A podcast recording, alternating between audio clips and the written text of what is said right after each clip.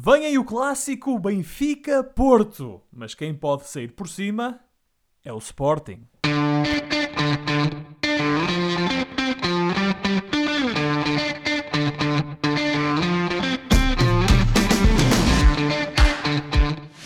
Bem-vindos a mais uma emissão dos Meninos de Ouro. Eu sou o Filipe Vieira e comigo estão o José Lopes e o João Pedro Oliveira e estamos novamente reunidos para uma conversa transatlântica sobre futebol.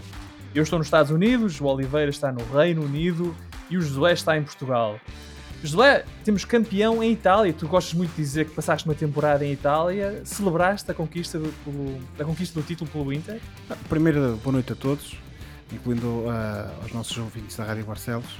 Um, não, não celebrei porque, apesar da temporada que eu passei em Itália, nos meus tempos de estudante universitário, obviamente que o clube do meu coração é o da cidade onde eu passei, que é o Génova, e como o Génova não foi campeão, o título do Inter, até porque uh, é uma equipa que também me diz pouco, também passou-me um bocadinho ao lado. Hum. Pelo menos não é Juventus, é, o primeiro, é a primeira vez em 10 anos que um campeão italiano não se chama Juventus. Portanto, já isso diz, é isso diz muito daquilo que era o futebol italiano há coisa de 20 anos e o que é hoje. Impressionante. Uh, e tu, João Pedro, boa noite. E tu estavas à espera de um grande Manchester United-Liverpool e não houve jogo para ninguém.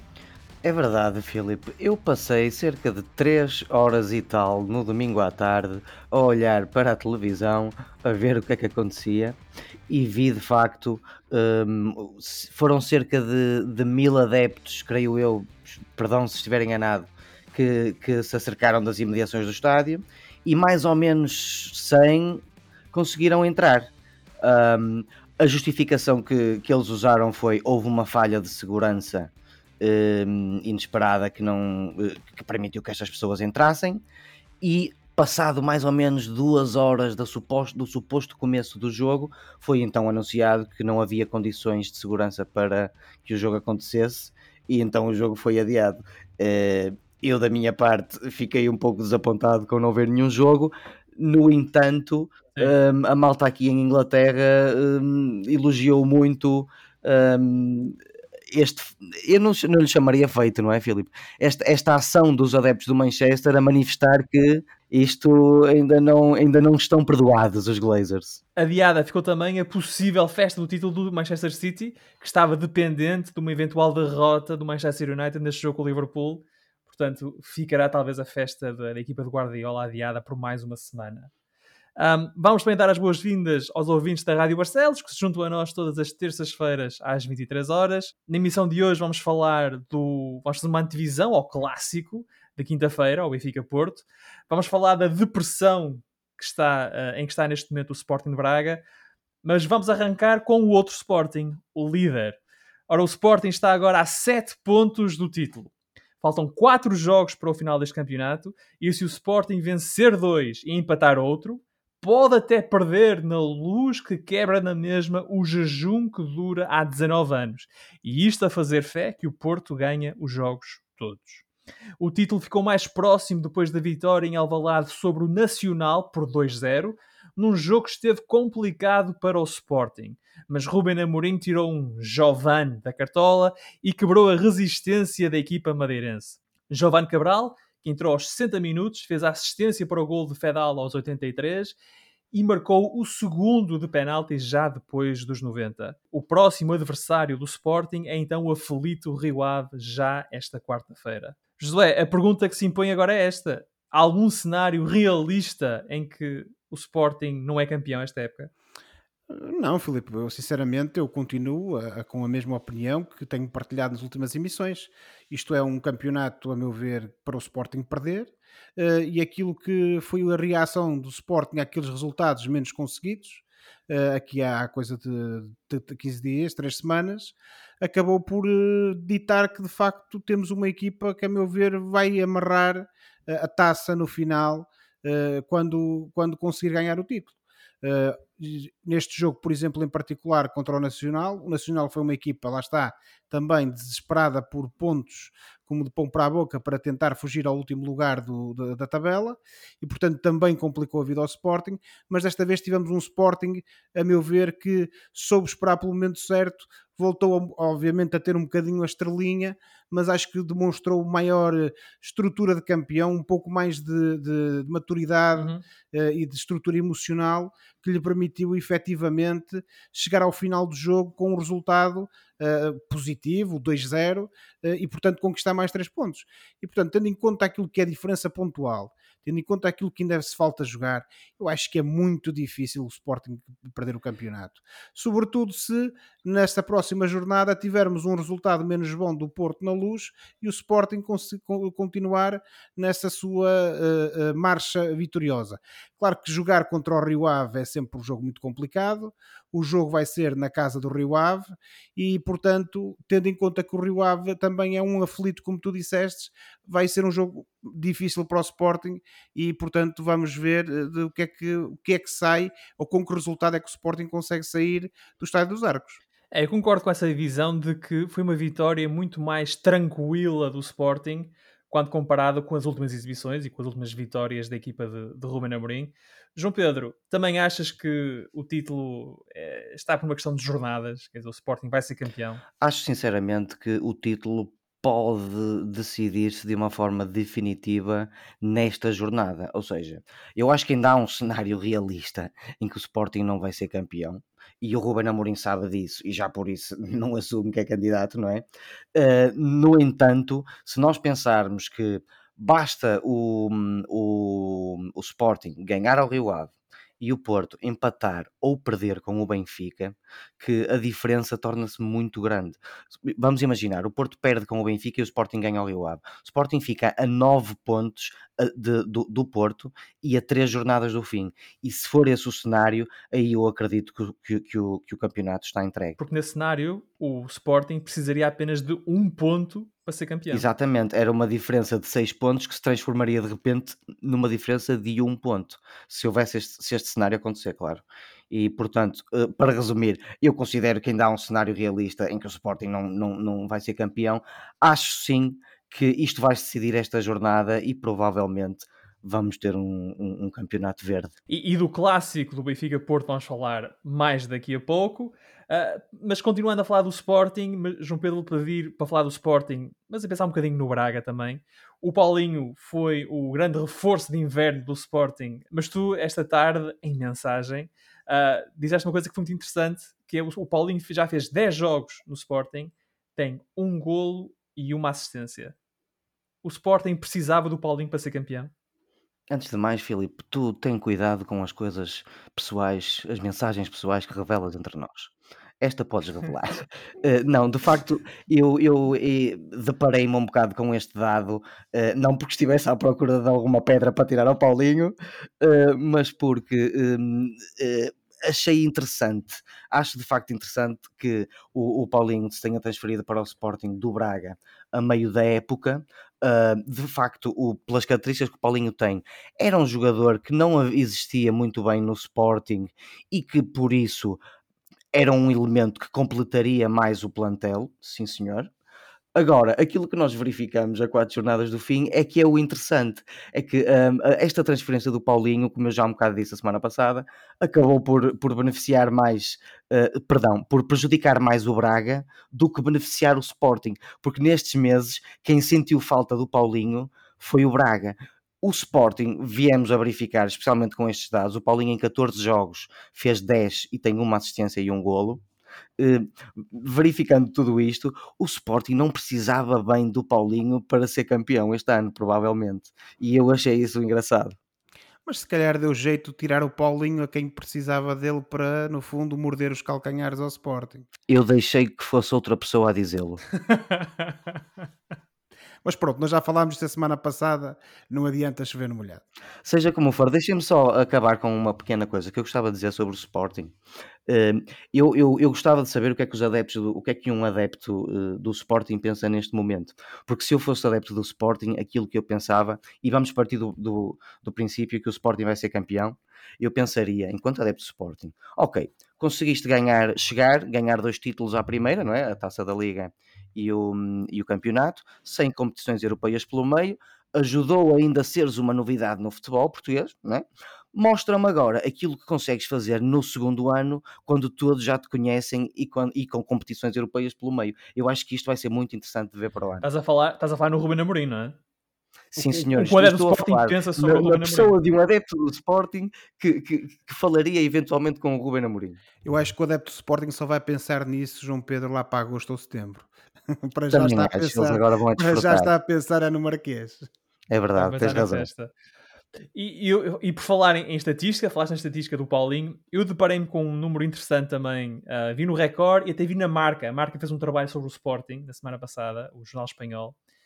Uh, o Sporting já conquistou 23 pontos depois do minuto 80. É, é, é marca de uma equipa que nunca desiste, está sempre, está sempre no jogo. É verdade, nós realmente esta época não assistimos a um, a um, a um Sporting de violinos, mas assistimos de facto a um Sporting que nunca, nunca desistiu do jogo. E isto foi um grande mérito que o, que o Ruben Amorim uh, deu à equipa. O Sporting, portanto, a 7 pontos do título. Ora, o Futebol Clube do Porto segue no segundo lugar, está neste momento a 6 pontos do Sporting e faz a pressão que pode, embora as contas para a revalidação do título sejam nesta altura muito complicadas. Os Dragões tiveram uma vitória sofrida no Dragão contra o Famalicão por 3-2, num jogo em que o castigado Sérgio Conceição procedeu a muitas alterações no 11, já com o clássico da luz em vista. Ora, eu fiquei com a impressão de que o empate com o Moreirense fez muita moça na equipa do Porto, a equipa pareceu-me tranquila, nervosa e o jogo estava de facto muito difícil para o Porto até ao 2-1 marcado por Taremi de penalti, sensivelmente a meio da segunda parte. João Pedro, tu concordas com esta abordagem ao, ao Porto Famalicão e, de certa forma, ao estado atual do Porto? Mais ou menos, Filipe. Acho que estás a ir. Um, estás a ter razão, mas ao mesmo tempo estás a ir um pouco longe demais. Estou o a exagerar Porto, um bocadinho. Um bocadinho, um bocadinho, acho eu. O, o Porto conseguiu arranjar alguma hum, estabilidade dentro do jogo do Famalicão a partir do 2-1 de facto, que foi aos 60 minutos. E depois aos 75 ainda fez o, o 3-1. Portanto, houve ali um grande período na segunda parte em que o Porto estabilizou o, o, o seu jogo tendo até entrado bastante bem no jogo. Aos 7 minutos, um excelente passe do, do Taremi para o, de cabeça para o Tony uhum. Martinez, fez logo um 0. Portanto, eh, o Porto eh, parecia que ia acabar um jogo finalmente sem grandes dificuldades, mas acabou por cair na, naquele medo de empatar ou de perder que tem sentido nos, nos, últimos jogos de facto. Acho que melhorou um pouco, mas tens razão, uh, aquelas dificuldades que teve nos jogos anteriores uh, ainda esteve, ainda teve. Acabou por ter, aliás, uh, neste jogo. E é como eu te digo, Filipe, sinceramente, se o Porto empatar ou ganhar, ou perder, perdão, se empatar ou perder com o Benfica, isto vai ser verde. Mas tu achas que isso está na cabeça dos jogadores do Porto? Ou seja, há umas semanas atrás nós falávamos em como os jogadores do Sporting estavam nervosos, ansiosos, porque o Porto ia ganhando jogos e eles vinham empatando jogos. Depois tivemos o, o gol fácil, que foi a vitória do Sporting em Braga, sobre o fim do jogo, num jogo difícil para o Sporting, e o Porto que empata com o Moreirense, um jogo que deveria ter ganho. Achas que os papéis são de certa forma invertidos? Ou seja, é agora a equipa do Porto que está ansiosa e nervosa e estava a jogar contra o Famalicão, e principalmente quando o Famalicão empata, a pensar: caramba, se nós empatamos isto, o campeonato acabou. Isso é uma perspectiva interessante, mas também podemos pensar nisto ao contrário. A equipa do Porto tem o título praticamente perdido e, portanto, também não tem nada a perder em atirar-se aos jogos com toda a força e toda a vontade. Percebes? E, e é um bocado difícil analisar as coisas neste, uh, neste prisma, uh, mas eu diria que os jogadores do Sporting estarão a sentir um bocadinho mais de pressão do que os jogadores do Porto. Uh, pese embora o facto de que os jogadores do Porto se calhar já estão a sentir que isto já fugiu. No entanto, pela cultura que o clube tem, eu não vejo estes jogadores a desistirem. Eh, eu acredito que o Porto vai continuar a lutar, mesmo que ganhe por meio a, meio a zero, eh, porque o Porto, lá está, o Porto tem a experiência de vir de trás e de ganhar campeonatos e portanto o pensamento da equipa e aquilo que o Sérgio Conceição eventualmente estará a, dizer aos jogadores é vocês não têm absolutamente nada a perder e tudo a ganhar. Eh, portanto, nesse sentido, eu diria que o Sporting talvez esteja um pouco, um pouco mais pressionado do que o Porto. O Sérgio Conceição pode estar a dizer isso, mas não está a dizer isso do banco, porque ele está castigado neste momento. Achas que ele tem feito, achas que ele fez falta ou vai fazer falta uh, ao, ao, à equipa do Porto? Olha, acho que não fez falta, sinceramente, ao, ao, no jogo do Famalicão, porque a equipa uh, acabou por, por ganhar com, com menor ou maior dificuldade. A equipa acabou por ganhar e, e em bons períodos teve bons momentos de, de futebol. O que eu acho é que poderá eventualmente fazer falta ao clássico que aí vem por, pela carga emocional ser muito superior. Aí poderá eventualmente fazer falta o timoneiro na, no banco de suplentes. Mas nós vamos falar do clássico mais à frente. Uh, para já, José, quero ouvir a tua opinião sobre esta exibição do Porto contra o Famalicão e se tu achas que uh, ao ver o Porto jogar já fica aquela ideia de que esta equipa já, já não acredita plenamente que pode chegar ao primeiro lugar e se calhar o mais importante agora passa por segurar o segundo. Eu acho muito sinceramente, Filipe, que o Porto vai acreditar até ao fim. Porque eu não estou a ver, até pelo que aconteceu em Moreira de Cónegos, eu não estou a ver que o Sérgio Conceição uh, seja capaz de dizer à equipa vamos agora tentar gerir isto para ficar com o segundo lugar. Acho que o Sérgio Conceição acredita que pode mais uma vez conseguir ultrapassar o Sporting, obviamente que não depende só dele. Acho que ele passa essa crença para os jogadores e acredito que os jogadores tenham isso em mente e, e nota-se que os jogadores dão aquilo que podem. Agora, correndo o risco de me estar a repetir programa após programa, Coisa diferente é a capacidade física, sobretudo, e mental que os jogadores têm nesta altura de conseguirem responder a esse desafio. E eu acho que tu no jogo contra o Famalicão, tu viste isso, viste, eu acho que viste isso. O Porto ganhou, mas ganhou de forma sofrida, parece-me a mim. O Famalicão é uma equipa que tem bons jogadores, finalmente está muito bem orientada e tem-se visto isso na recuperação que tem feito nos últimos meses e portanto foi ao Dragão jogar porque precisa de pontos também para assegurar a permanência e fugir dos lugares debaixo da tabela. E o Porto, apesar de, de, de continuar a acreditar, teve um bom adversário pela frente e como também parece-me a mim que é uma equipa já cansada, eh, naturalmente que acabou por haver ali um jogo que foi bastante disputado e bastante equilibrado e é por isso que o Famalicão criou bastantes problemas ao Porto. Dito isto, Acho também que, eh, tendo em conta a relação e a dinâmica que o Sérgio Conceição imprime enquanto treinador e o relacionamento que ele tem com os jogadores, a ausência dele do banco eh, também se notou. Isso eu não tenho grandes ah. dúvidas. E portanto, aqui estás em desacordo com o João Pedro. Aqui estás completamente em desacordo. em desacordo com o João Pedro, porque hum. eu vejo muito sinceramente, e, reparem no seguinte: eh, basta ver aquele tradicional uh, ajuntamento, aquele círculo que os jogadores do Porto fazem com o treinador e a restante equipa técnica uh, no final de cada jogo, quer seja vitória, empate ou derrota. Ou seja, existe ali um, uma, um, um grande espírito de união. Uh, existe ali um timoneiro que é o Sérgio Conceição e portanto eu acredito que o facto de ele não ter estado no, no banco teve impacto também no, no, no, eh, naquilo que é o rendimento dos jogadores.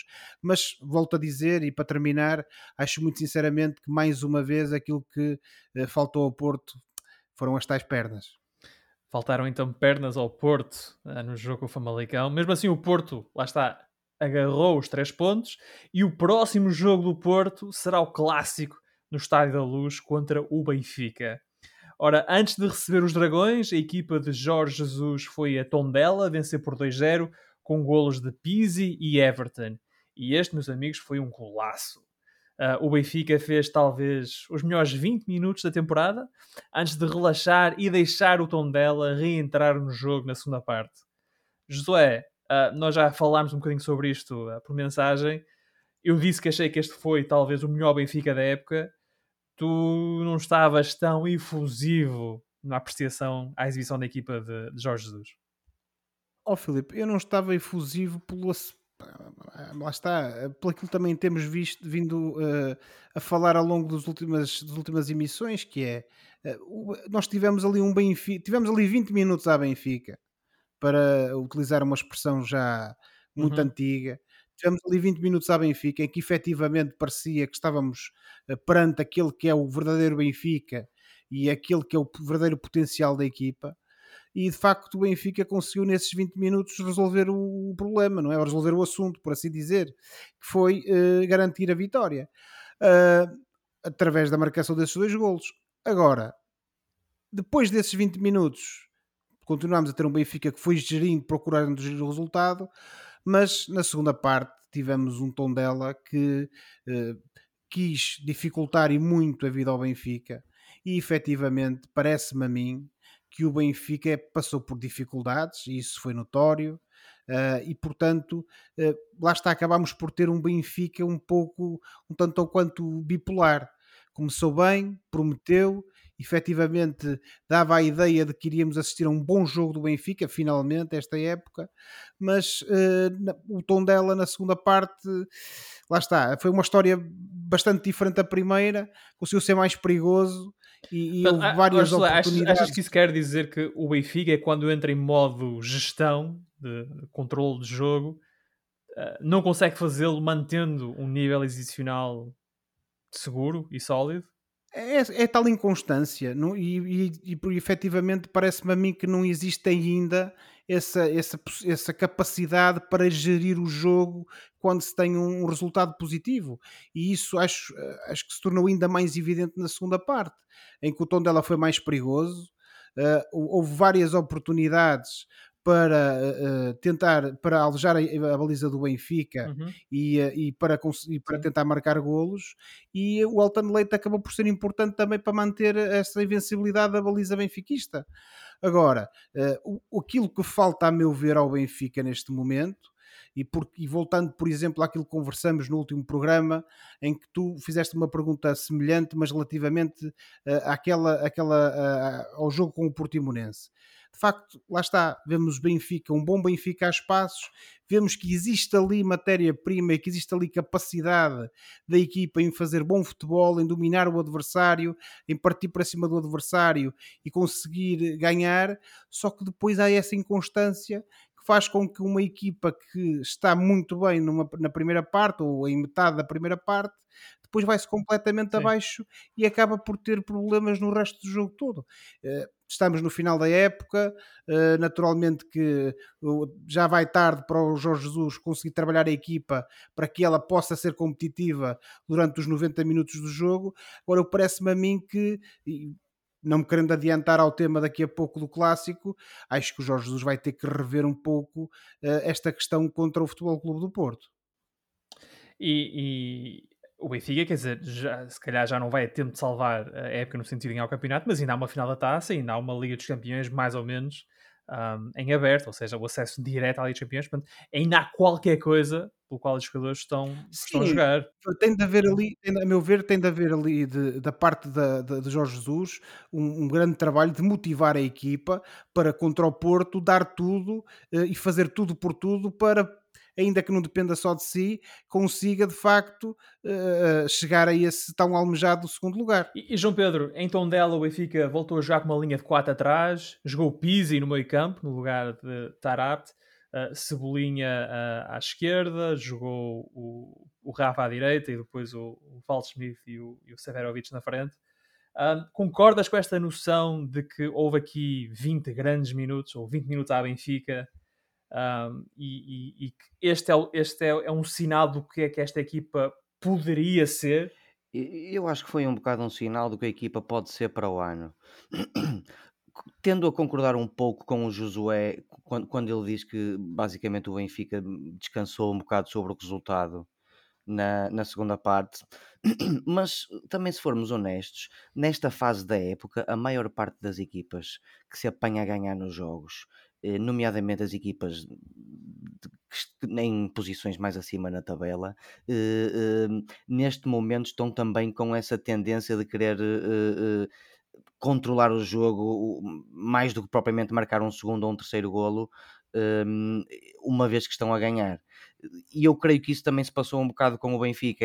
A época foi longa e, e isto não é fácil para os jogadores de futebol, especialmente no, no, em, com todos os problemas que o, que o Covid trouxe. Aquilo que eu acho é que, mais até do que aquilo que vimos neste jogo, o Benfica, muito devagarinho, parece estar a evoluir. E acho que não há razões para, para o ano o Benfica não ser uma equipa muito mais consistente, sejam campeões ou não, mas uma equipa muito mais consistente, com um ano de conhecimento entre estes jogadores, muitos deles que chegaram agora, eh, eu não tenho dúvidas que para o ano o Benfica poderá ser mais consistente. De facto. Ah, e agora, uma coisa em relação ao Benfica, e foi uma coisa que, em, que, se, em, em, que eu reparei ao analisar os últimos resultados do Benfica, é que parece-me, embora não haja adeptos, portanto, de certa forma não deveria de haver esta, esta diferença, mas é uma equipa que parece que prefere jogar fora de casa. Um, se olharmos para esta última fase da época em que Jorge Jesus tem dito repetidamente que notam-se os sinais de melhoras, notam-se os sinais que a equipa está mais próxima daquilo que pode render. Uh, se formos a ver os últimos uh, seis jogos do Benfica, uh, fora o Benfica goleou Passos Ferreira e Portimonense e venceu o Tondela de uma forma segura. Em casa, tem uma vitória muito sofrida com o Marítimo, outra ainda mais sofrida com Santa Clara e perdeu com o Gil Vicente. Vocês acham que há aqui uma coincidência? Ou de facto é isto, é, é, é, um, é, um, é uma consequência daquela inconstância do que o Josué estava a falar. E por falar em ti, Josué, podes responder primeiro à pergunta. Oh, Filipe, a resposta é, é, é muito rápida. É, é questão da inconsistência. É, parece-me evidente. E uh, era aquilo que eu também, eu há pouco também. Portanto, não tem a ver com o estádio, tem a ver não, com a equipa. Não tem a ver com o estádio, tem a ver com a equipa por uma razão muito simples, porque de facto uh, tem faltado desde, de, desde o início da época, ou, desde pelo menos o tal o regresso do pós-Covid, eh, entrando aqui dentro daquela perspectiva do Jorge Jesus relativamente à época do Benfica, o que nós temos assistido de facto é um Benfica que a espaços tem alguns momentos de qualidade, alguns momentos de brilhantismo, mas a maior parte das vezes tem esses altos e baixos e essas, essa tal inconstância. E por exemplo, eu nisso não posso concordar com o João Pedro relativamente à questão do Benfica ter procurado de gerir o resultado. João Pedro, o Benfica não procurou gerir o resultado, o Benfica pura e simplesmente uh, foi-se abaixo o tom dela tornou-se muito mais perigoso e, e, e, se não fosse o Alton Leite, se calhar o resultado teria sido diferente. Porque uma coisa é controlar o jogo, como tu bem sabes, outra coisa é tu, eh, de repente, apanhaste numa situação em que o teu adversário, que à partida é uma equipa com menos qualidade que tu, como no caso do tom dela, com todo respeito pelo, pelo clube, um, os jogadores do Benfica parece que de um momento para o outro se transfiguram. É, perdoem-me a expressão, mas parece que são bipolares compreendem? Uh, há um momento em que são capazes de, ali, de fazerem 20 minutos brilhantes e logo assim parece que desaprendem de jogar futebol. E portanto, essa inconstância, a meu ver, é, é, é, também tem sido um dos grandes motivos pelos quais o Benfica tem tido estes sabores uh, de, ao longo das, das últimas jornadas. João Pedro, tu que abrilhantaste os pelados da Associação de Futebol de Braga uh, a jogar na esquerda do ataque. O que é que achaste da exibição do, do Cebolinha em Tondela? Ele também jogou pela esquerda, embora não seja canhoto como tu és. Uh, ele, ele de facto já mostrou ser o jogador pelo qual o Benfica pagou 20 milhões de euros, trazendo, resgatando ao Grande Porto Alegre, trazendo para Portugal. Já, já pareceu ser mais esse jogador. Marcou um grande golo. Sim, eu acho que ele já mostrou qualquer coisa. De facto, ele esteve verdadeiramente endiabrado contra, contra o Tondela. E, e, acho que ele já mostrou um bocado aquilo que mostrou no ano anterior no, no Grêmio no Brasil. Enfim, eu, como ah, se calhar muitos outros, acabei por ver alguns jogos da, do, do Brasileirão na altura em que o, Jorge Jesus lá estava e, e, deu para ver um ou outro jogo do Everton Cebolinha e de facto ele era um jogador excitante. Uh, o Everton é, é, um jogador excitante. Não tinha mostrado muito isso este ano até agora uh, no Benfica, mas tem um bocado o perdão da, da juventude, da adaptação, do Covid, etc. Se foi o Everton Cebolinha que eu via espaços no, no Grêmio de Porto Alegre, creio que ainda não, mas já foi um, um, um bom, como eles dizem aqui em Inglaterra, Inglaterra preview daquilo que poderemos, eh, poderemos vir a ter para o ano, de facto. É um jogador muito Uma- interessante. Uma antevisão, então. Não é? Uma antevisão daquilo que pode ser o Sublinha na próxima época. Sim, sim. Sim. Tu tiravas o lugar ao Sublinha no Benfica? A jogar desta forma? Uh, não tenhas a mínima dúvida. E, se eu tivesse sido um bocado mais confiante, teria partilhado títulos com o Lionel Messi, meu amigo. Pelo menos nos meus sonhos. Pelo menos nos teus sonhos. Quem não está a viver um sonho, mas antes um pesadelo, é o teu Sporting de Braga. Ah, os guerreiros do Minho foram derrotados pelo Marítimo nos Barreiros por 1-0. Foi a segunda derrota consecutiva da equipa de Carvalhal, depois do desaire caseiro contra o Sporting. O Braga tem apenas uma vitória nos últimos cinco jogos e já está a 8 pontos do Benfica. Por isso, adeus Champions. Uh, na próxima jornada, o Braga recebe o Passos de Ferreira, que é o quinto classificado e sensação desta temporada. E de facto, eu sei que já fizemos esta pergunta de outra forma na semana passada, mas eh, acho que importa voltar ao tema porque de facto, o que é que se passa com este Braga, que durante tanto tempo foi chamada e foi considerada a equipa que melhor futebol jogava em Portugal, a equipa mais consistente das quatro em termos de nível exibicional. O que é que se passa para o Braga uh, estar neste momento nesta situação em que não conseguem ganhar jogos, não conseguem marcar golos? Uh, o, o, Carvalhal, após o jogo marítimo, falou numa falta de eficácia, uh, falta fazer golos. Quer dizer, é, é, isso que explica este mau momento de forma do Braga, João Pedro? A explicação formal eh, e verdadeira, na minha opinião, também passa um bocado por aí. E, embora eu acho que isto também é muito já uma questão de descrença. Um, a derrota com o Sporting parece-me a mim e enquanto adepto do Braga eu também senti isso um bocado um, foi uma machadada muito forte na, na, na equipa do Braga, parece-me a mim pela maneira como eles perderam, e já falámos sobre isto a semana passada, não vale a pena estar a escalpelizar, mas eu creio que instalou-se alguma descrença já uh, na, na, equipa, porque se formos a ver, o Braga tem mais 10 pontos do que o Passos de Ferreira neste momento, portanto dificilmente baixa do quarto lugar e tem, corrijo-me se eu estou enganado, menos 8 pontos. Está a 8 pontos do Benfica, sim do que o Benfica. Portanto, o Braga está aqui numa espécie de limbo em que dificilmente desce ou sobe, e eu acho que isso explica também muito um, estes últimos dois resultados do Braga. Um, o Braga manteve na mesma, em boa verdade, um bom volume de jogo, o suficiente para ganhar este jogo contra o Marítimo, mais uma vez.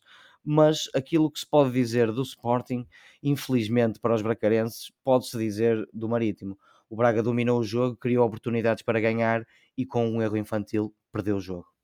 O, o Carvalhal, o Carlos Carvalhal foi um pouco conformado e também bastante honesto na sua flash interview. A bola de facto não está a entrar. Ele também não pode dizer que há descrença entre os jogadores, como é óbvio, eh, mas eh, de facto tem razão quando diz que a bola não entra, não estamos a marcar golos. E eu adiciono outra coisa que também já falei nos últimos tempos, que é não é só na frente que o Braga uh, tem uma pecha que foi que chegou com a perda do Paulinho a meio do ano, mas também o Braga também tem outro problema que já tem há já uns bons anos, que é não ter centrais eh, à altura da equipa. E portanto é um bocado por aí que se explica este momento do Braga neste final de campeonato. Se me quiseres Mas... perguntar se isto vai ser uma má temporada para o Braga se ficar em quarto, eu não diria uma má temporada, mas com certeza uma, uma temporada desapontante. Sem dúvida. Sabemos que o Braga pode ganhar até a taça de Portugal e as coisas aí uh, serão muito melhores porque o Braga acabará a época com um título, mas partindo do princípio que o Braga não ganhará, não, vamos lá ver. Mas se o Braga não ganhar esse, esse, a final da taça, ficará de facto só pelo quarto lugar. E isso será um pouco sem saborão para os adeptos do Braga, de facto. Já sabe pouco. José, o, João Pedro estava a falar aqui que a equipa do Braga parece um bocadinho conformada, que vai ficar em quarto lugar. Uh, e de facto, essa questão do limbo, em que eu entendo isso, de facto está, está demasiado longe do Benfica para pensar no terceiro, tem uma vantagem já bastante consolidada sobre passos. O quinto lugar não é um risco real para o Braga. Mas é, é nessa questão do, dos jogadores que parecem estar conformados com esta situação que me deixa um bocadinho preocupado, digamos assim, a pensar no Braga, a pensar nessa final da taça e a pensar nos jogos que ainda faltam. Tu, tu entendes que o jogador do Braga se sinta conformado com este quarto lugar? Não, eu acho que o, o, o jogador do Braga, e, e eu tendo a concordar um pouco com o Oliveira, está é desiludido. Eh, está desiludido, está desmotivado. Eh, eu já tenho vindo a dizer que o Braga já, já há algum tempo a esta parte parecia ser uma equipa sem perdas e sem ideias, eh, desgastada por uma época longa. Um, e, e, e, onde o Braga esteve de, em várias frentes durante muito tempo e sem ideias porque não quero voltar a falar da questão do Paulinho e da mudança que isso implicou no Braga, mas o certo é que o futebol do Braga nunca mais foi o mesmo. E à semelhança, como o João Pedro disse bem, do que sucedeu contra o Sporting, nós mais uma vez tivemos um Braga a cercar-se da área adversária, troca muito bem a bola, uh, tenta criar lances de perigo, mas depois não existe concretização, não existe a cutilância ofensiva e depois acontece mais um erro defensivo que é imperdoável a este nível competitivo e são, é mais uma derrota para o Braga.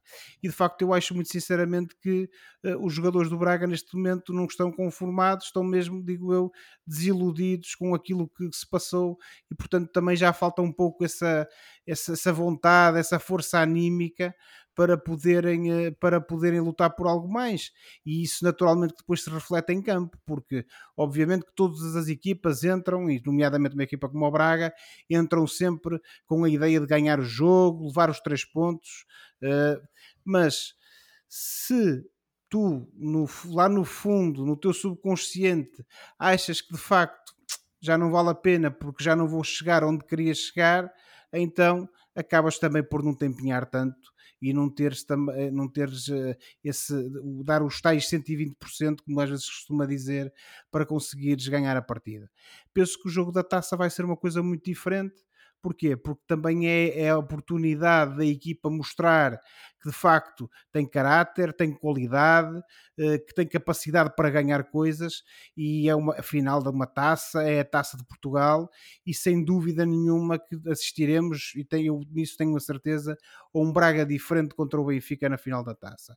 Agora, é, para esse jogo tem que haver motivação. Sim, não, isso não pode haver desculpas nesse caso. Agora, se eu fosse adepto bacarense, eu estaria era de facto já a pensar na próxima época e a ver o que é que é preciso fazer para que este Braga eh, não só volte às boas exibições, mas também não tenha estas, estes incidentes de, de, de percurso, estes sobressaltos que depois fazem com que o Braga chegue ao final da época e infelizmente acaba por ser mais uma desilusão porque era a equipa que poderia, mas que não conseguiu.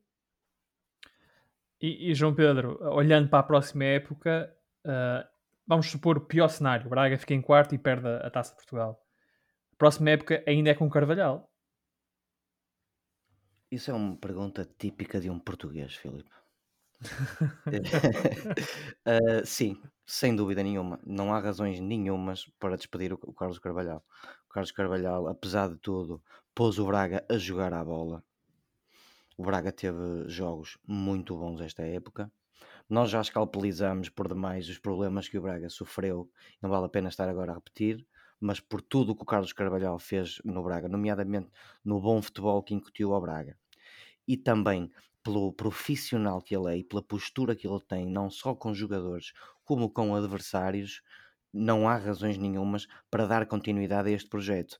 Porque se há uma para não dar. Eu, para não para dar não, perdão, para não dar continuidade a este projeto, porque se há uma coisa que eu acho que, que, que pode ser muito importante em qualquer equipa é a continuidade de um projeto. Seja essa continuidade um estilo de jogo ou um treinador em concreto, é preciso dar continuidade aos projetos. Continuidade que é coisa que o Braga não tem dado aos treinadores no consulado de António Salvador. Uh, podes dizer o Braga não tem dado aos treinadores, mas também podes dizer continuidade que o Braga não tem tido de treinadores porque outros clubes rivais vão buscá-los, por exemplo. Sim, João Pedro, mas a regra, a regra, a regra não tem sido. Ferreira, Domingos, Sim, mas, mas muitas das vezes. Uh, né? Paulo Fonseca. Leonardo Jardim. Ninguém está a dizer o contrário. Agora, às vezes também não tem, sido, não tem sido esse o caso. Agora, uh, e também pegando num, num, em algo que nós também já fomos uh, abordando nas últimas emissões. Uh, além de tudo isso, ou seja, estabilidade, reforço da equipa, com jogadores de qualidade, apostas cirúrgicas em determinados reforços, também tem que começar a existir no Braga. Uh, claro. uh, também tem que se começar a incutir aquela tal mentalidade de grande, de, de equipa grande, aquela tal mentalidade ganhadora. E portanto, uh, eu sou um adepto da postura do Mr. Carvalhal, sem dúvida nenhuma. Acho que é uma das, das dos bons treinadores e das boas pessoas que tem no futebol, mas também eh, isso não basta. E acho que também, também, tem que, também tem que ter a capacidade de incutir essa mentalidade dos, nos jogadores e, claro. Eu sou-vos muito sincero, acho que às vezes quando vejo as flash interviews do Mr. Carvalhal fico com a sensação que uh, ele é às vezes um bocadinho bonzinho demais. É a expressão que agora me vem, a, me vem a, a, ao pensamento mas fico um pouco com isso. é, eu também penso e, isso às vezes, às vezes é, a ideia de que ah pronto, olha, pois tal, podemos ter feito melhor mas é a vida. eh, e numa equipa grande isso não pode ser. Não é bem assim que ele fala, sim, mas, sim, mas, eu percebo sim, de onde vens. Mas eu percebo o que tu queres dizer, às vezes também me chateia um bocado. Mas olha, mas mesmo tirando o Carvalhal, mesmo tirando o Carvalhal, se tu ouvires a flash interview do Ricardo Gaio após o jogo com o Sporting, é um bocadinho essa do ah, temos azar, pronto, olha, o Sporting Sim, passou. E não pode ser essa a postura não vamos, não vamos agora... Isso, isso, é outra questão extra-futebol, Filipe, de um jogador que na minha opinião esteve mal numa conferência de imprensa, especialmente com uma abraçadeira no braço, uma abraçadeira de capitão no braço. Eh, eu creio que o Ricardo Jogaio eh, dificilmente teria estado pior. Os sorrisos e o admitir uma coisa que não é verdade, que é já não temos objetivos, ficou muito mal. Mas olha, Filipe, não vale a pena falar sobre isso porque os seus jogadores são seres humanos e cometem erros e isso não é futebol. Exatamente, os jogadores são seres humanos e, e vamos falar de outros jogadores uh, de outro plantel que está a lutar pela vida, que é o Gil Vicente. Uh, o Gil teve agora um jogo com o Farense, uh, empatou em casa uh, a zero. Vai agora já com o Marítimo. Isto são jogos em que as equipas estão a lutar pela vida, não é, José? Sem dúvida nenhuma. no jogo contra o Farense, eu, eu ficou uma sensação, muito sinceramente, que ambas as equipas queriam era não perder. Uh, e acabaram por se anular uma à outra. Tivemos, uh, uh, se calhar, um Gil Vicente mais perigoso na, na, primeira parte, com boas oportunidades, se calhar um Farense mais por cima do jogo na segunda parte, e portanto também a conseguir anular as tentativas do Gil Vicente de chegar à, à, vantagem no marcador e portanto eu penso que aquilo que fica é precisamente essa sensação de que nenhuma das equipas no fundo queria perder devido às circunstâncias em, em questão e portanto acabaram por, por, por ter este empate que acho que se ajusta perfeitamente àquilo uh, que foi, que foi uh, o jogo. Era um jogo complicado nesse, nessa perspectiva. O Gil Vicente está numa posição uh, em que, neste momento, não, não é um dos lugares uh, de descida ou de, ou de realização do playoff pela permanência ou descida, mas tem que fazer pontos para uh, ter a certeza absoluta que fica na primeira divisão e, portanto, este era um daqueles jogos em que isso poderia ter acontecido e, infelizmente, não aconteceu. E depois vamos ter efetivamente esse próximo jogo uh, do, do, uh, do Gil Vicente contra o Marítimo, que é uma equipa aflita. Uh, vem, de, lá está, de uma vitória moralizadora contra o Sporting. Mas está à frente do Gil, desculpa, José. O Marítimo está à frente do Gil, tem mais um ponto certo, muito bem, mas por isso mesmo. Tipo, aflita, é que... mas um bocadinho menos aflita que o Gil nesta altura. Sim, mas certo, Filipe, está um bocadinho menos aflita, mas estão ambos ali no mesmo patamar porque não é um ponto que efetivamente, obviamente, pode vir a fazer a diferença, mas neste momento estão em igualdade de circunstâncias. E, Isto portanto... é assim, do décimo para baixo estão todos aflitos, meus amigos. Exatamente, e por isso é que eu digo, por isso é que eu digo que vai ser um jogo muito complicado para o Gil Vicente, uh, mas uh, acho que também tem todas as condições, até porque uh, de, de, dizendo aquilo que, voltando a dizer aquilo que tenho dito nas últimas, nas últimas emissões, o Gil joga bom futebol e portanto tem todas as condições para ganhar ao Marítimo. Vamos ver então que resultado é que o Gil Vicente traz da Madeira. Olhando agora para a classificação da Liga Portuguesa ao fim de 30 jornadas, Temos o Sporting na liderança com 76 pontos, o Porto é segundo com 70, o Benfica é terceiro com 66, o Braga é quarto com 58, o quinto é o Passos de Ferreira com 48 e o sexto é o Vitória de Guimarães com 41. Este é o último lugar de acesso às provas europeias. Em sétimo lugar segue o Santa Clara com 37, em oitavo está o Moreirense com 36, em nono Tondela com 35 pontos. Em décimo lugar, e usando as palavras do João Pedro, o menos aflito dos aflitos é o Portimonense, com 34 pontos. Eh, em 11 segue o Belenenses também com 34 pontos. O 12 é o Marítimo com 33. O 13 é o Gil Vicente com 32. O 14 é o Famalicão com 31. O 15 é o Rio Ave também com 31. Em 16 lugar, uh, e para disputar o playoff de manutenção, está neste momento o Boa Vista com 29 pontos. Em 17 e no primeiro lugar de descida automática está o Farense com 27 e o 18 e último é o Nacional da Madeira com 24 pontos. O Nacional segue numa situação cada vez mais complicada. A próxima jornada, a jornada 31, arranca na quarta-feira com o Marítimo Gil Vicente, um jogo importantíssimo para as contas da manutenção. Segue-se o Braga, Passos de Ferreira e o Rio Ave Sporting. Na quinta-feira jogam Moreirense Nacional, Belenenses Portimonense, o grande jogo da jornada que é o Benfica Porto e o Farense Guimarães. Depois na sexta-feira fecha a jornada com o Famalicão Santa Clara e o Boa Vista Tondela. O jogo grande da jornada 31 é então o Benfica Porto de quinta-feira. Desta vez o clássico não servirá para decidir o campeão, pelo menos não diretamente, mas poderá ser importante para perceber quem vai entrar diretamente na Liga dos Campeões. O Porto chega com 4 pontos de vantagem à luz, mas o Benfica parece estar no momento de forma ligeiramente melhor. Ao que tudo indica, o Porto não vai ter Corona neste jogo e o Benfica parece que não terá Darwin, ambos com problemas físicos. Ora, meus amigos, quem é que vocês acham que chega melhor ao clássico? E o que dizer de um Benfica-Porto que é mais importante, pelo menos em teoria, para o segundo lugar do que para o primeiro? João Pedro? Eu acho que este jogo poderá ser mais importante para o primeiro lugar, pela simples razão de que, pelos dos três resultados possíveis, dois deles beneficiarão em muito o Sporting se o Sporting ganhar o seu jogo contra o Rio Ave em Vila do Conde. Portanto, eu diria que nesta perspectiva este jogo acaba por ser muito mais importante para o primeiro lugar até do que para o segundo ou o terceiro. O Porto tem mais 4 pontos do que o Benfica e, portanto, não tem muito a perder senão atirar-se ao jogo com toda a garra. E o Benfica, por sua vez, também não tem nada a perder porque tem o terceiro lugar, eu diria, praticamente assegurado e portanto também tem tudo a ganhar em partir para este jogo com tudo. E portanto, e daí talvez o Jesus dizer ou achar que vai ser um grande jogo. Eu também acho uhum. que vai uhum. ser um, um, um, bom jogo de futebol, sinceramente. E, e é isso, Filipe. Sinceramente, será um jogo mais importante para o primeiro lugar, na minha opinião. Interessante. Isto porque se o Benfica vencer e o Sporting também vencer, o Sporting fica a um ponto de ser campeão. Mas se o Porto vencer e o Sporting não vencer, podemos falar numa espécie de um reacender da esperança do dragão, não é? Sim, se o Porto vencer e o Sporting perder, por exemplo, o Porto fica a 3 pontos. Portanto, eu acho que sem dúvida este clássico vai definir aqui o, o campeonato. E tu, José, pensas, tens uma ideia semelhante à do João Pedro? Ou achas que mais importante do que o primeiro lugar, o jogo de quinta-feira um, vai determinar a quem vai com o Sporting à Liga dos Campeões, pelo menos diretamente na próxima época.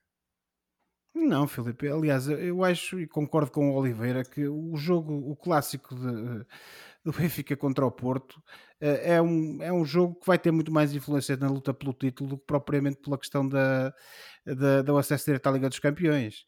Eh, isso terá para o Benfica, mas isso também é um atestado relativamente àquilo que tem sido a época medíocre que o Benfica tem feito.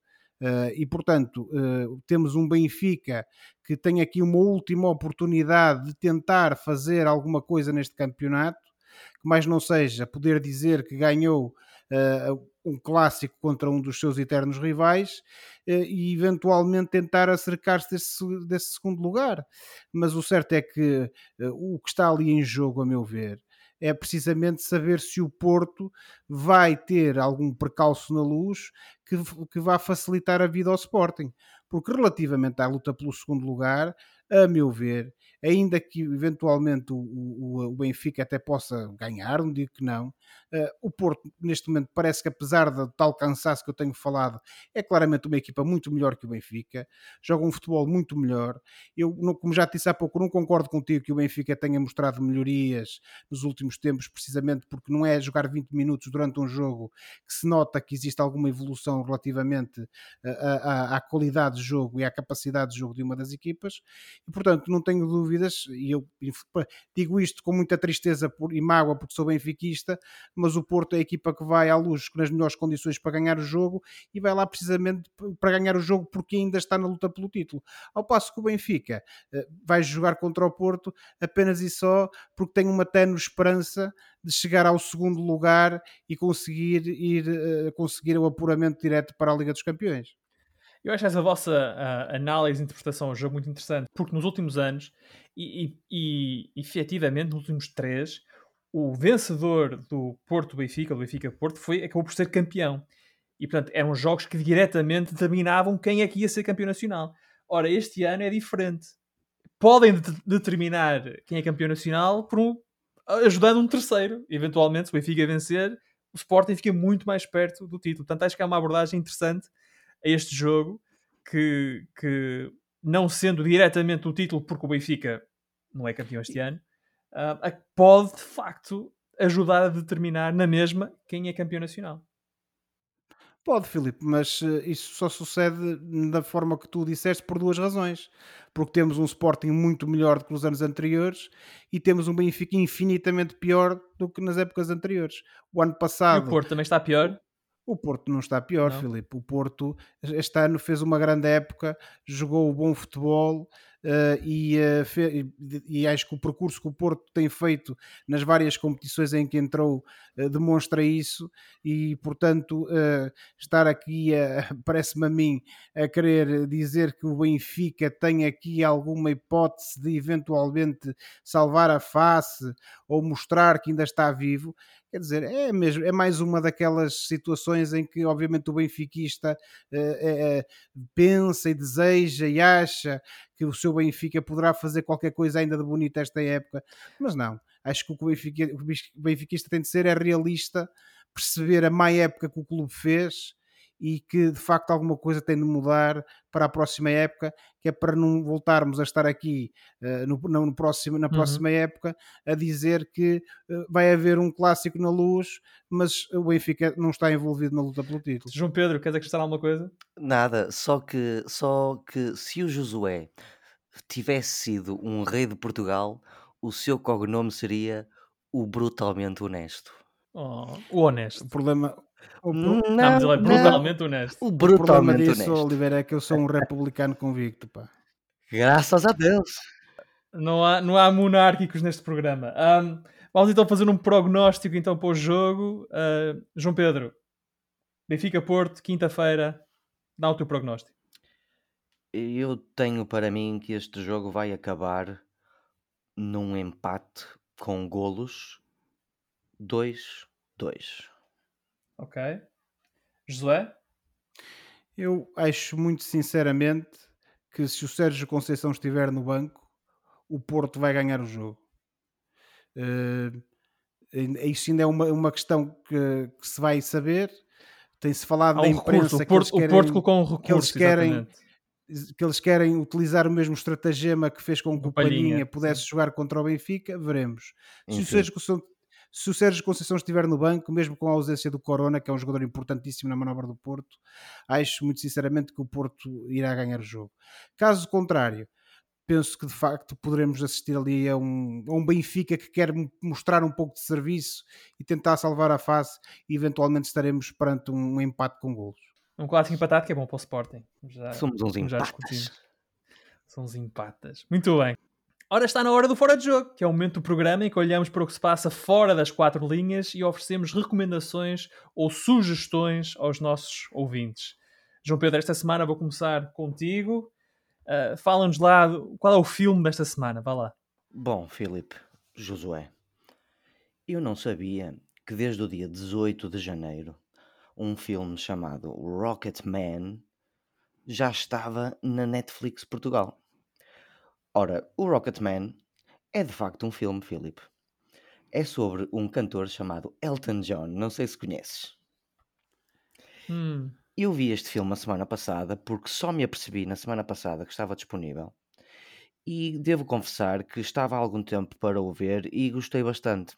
Portanto, Rocketman, como eu disse, é sobre o mítico cantor pop Elton John e versa um bocado sobre os primeiros anos da carreira dele e só Sim. os primeiros anos da carreira dele, uh, ali à volta dos anos 70, uh, eh, em que ele estava uh, a lidar um bocado com um, o tipo de músico que ele era, o, o, tipo de oportunidades que lhe davam, quem se aproveitava dele e não se aproveitava e, dele. E com a droga, era de é? facto amigo, com a droga, com a sua própria homossexualidade e acho um filme muito interessante. Primeiro, porque não é feito ao género eh, mais habitual com que têm sido feitos os biópicos eh, de Hollywood, e, ou seja, abarca só um período da história que ele acha interessante Sim. e não tem que abarcar a vida toda do artista. E depois, porque é de facto um musical este filme. E eu, um bocado por influência do meu pai, gosto de ver musicais. Não é que gosto de todos os musicais que tenha visto na vida, mas gosto Hum. de ver musicais. Gostei muito deste. É um, é um musical bonito, uh, fala sobre um artista muito interessante e ao mesmo tempo é também aquilo que os americanos chamam de buddy movie. É um bom filme de amigos que retrata uma excelente amizade e muito bonita amizade entre o Elton John e o Bernie Taupin, que foi um tipo, que foi o, o, o senhor que escreveu muitos dos grandes êxitos. Era o letrista do Elton John. Exatamente. E portanto, eu recomendo uh, este musical especialmente para quem é mais velho do que eu e para quem gosta do Elton John. Eu vou-te confessar que eu comecei a ver o Rocketman e quando percebi que era um musical, deixei de ver. Desliguei, mas agora que estás a recomendar, agora estás a recomendar, eu vou, eu vou fazer um esforço e vou acabar de ver. Vocês sabem que eu que não sou fã de musicais, Sim. eu fui ver este filme ao cinema também achando que não ia ser um musical. Quando sou confrontado com o primeiro momento musical, lá está, uh, comecei uh, a ver a minha vida a andar para trás, Sim. mas disse assim: bem, deixa-me ver mais durante mais 5 minutos. E de facto, Filipe, depois os meus receios passaram e uh, acabei por não ter que levar com uh, um Chicago ou uma coisa qualquer até ao final, ao final do filme. E olha que isto são palavras que contam muito daquele cujo cognome poderia ser brutalmente o brutalmente honesto. Muito obrigado, Josué. o João Pedro então com Rocketman, o filme sobre os primeiros anos da carreira de Elton John. E tu, Josué, que trazes esta semana?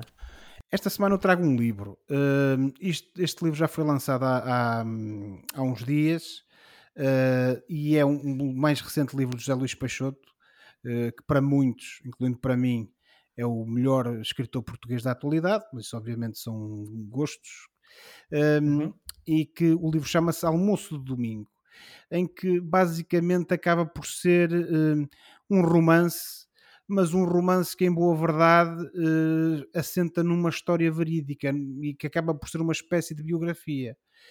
Um, e a biografia de um homem famoso que, conforme se vai lendo o livro, uh, o leitor vai identificando quem é que é essa pessoa. E é ao longo desse romance uh, que vemos uma história que corre em paralelo, no fundo, com a história do país durante uh, uh, as décadas de 1930 até à própria atualidade. Esse homem famoso, uh, porque também não há aqui necessidade de manter segredos, é o Comendador Rui Nabeiro, fundador e presidente do Grupo Delta, um homem que tem uma história de vida fantástica, uma pessoa que é provavelmente um dos um dos um dos homens de negócios, por assim dizer, mais admirados do nosso país, que tem uma, lá está uma história de vida interessantíssima, e portanto o José Luís Peixoto passou horas e horas e horas a conversar com ele e a partir daí conseguiu construir, no fundo, este romance quase biográfico que eu penso que vale a pena ler. Ora, o Josué é convidar então os ouvintes para um almoço de domingo, o mais recente romance do alentejano José Luís Peixoto.